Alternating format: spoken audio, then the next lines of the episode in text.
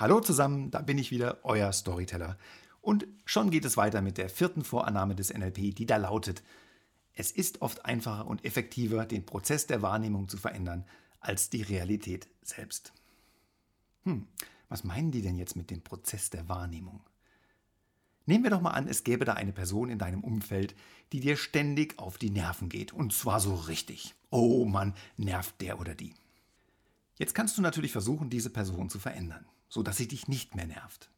Aber das kostet möglicherweise einen Haufen Zeit und Mühe und manchmal stößt du dabei auch noch auf extremen Widerstand, da Menschen sich nicht einfach so verändern lassen wollen.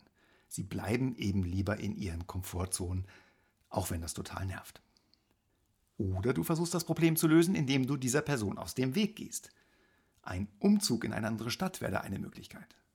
Aber auch das wäre wieder zeitaufwendig und dazu noch extrem teuer.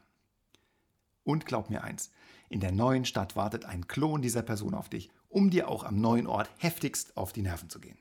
Mal ehrlich, wenn die Matrix wirklich existiert und unser ganzes Erleben nur eine geskriptete Realität ist, dann sind die Autoren dieser Stories ganz schöne Sadisten. Naja, zumindest halten sie uns mit ihren Geschichten auf Trab, so viel ist sicher. Langweilig wird es so jedenfalls nicht.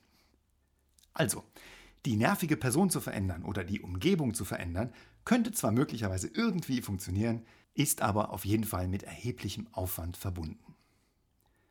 Was viel einfacher ist und viel schneller geht, ist, deine eigene Wahrnehmung zu überarbeiten.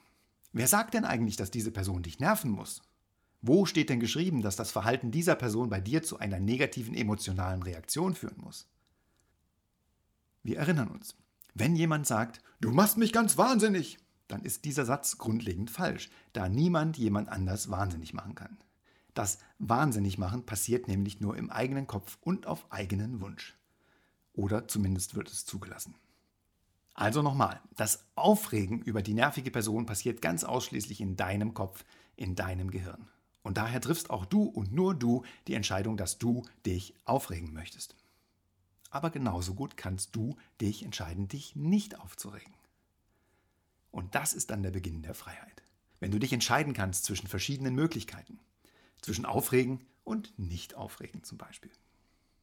Wenn du dich aber aufregen musst, dann hast du keine Wahl, dann bist du gefangen. Und das hat hier gar nichts mit dem bescheuerten positiven Denken zu tun. Wenn ich mich aufregen will, dann kann ich mich immer noch aufregen. Ich muss es aber nicht. Das ist die Macht und die Freiheit, die NLP dir verleiht. Mal ehrlich, willst du denn wirklich dieser einen nervigen Person die Macht darüber geben, zu entscheiden, wie du dich fühlst? Ich denke, wir kennen beide die Antwort auf diese Frage.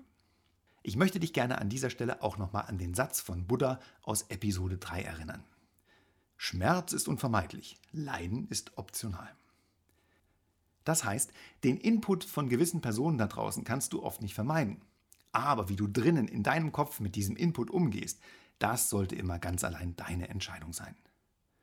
Und das Tollste daran ist, dass du das alles ganz einfach lernen kannst. In nur neun Tagen bei einer NLP-Practitioner-Ausbildung hier bei NLP Works.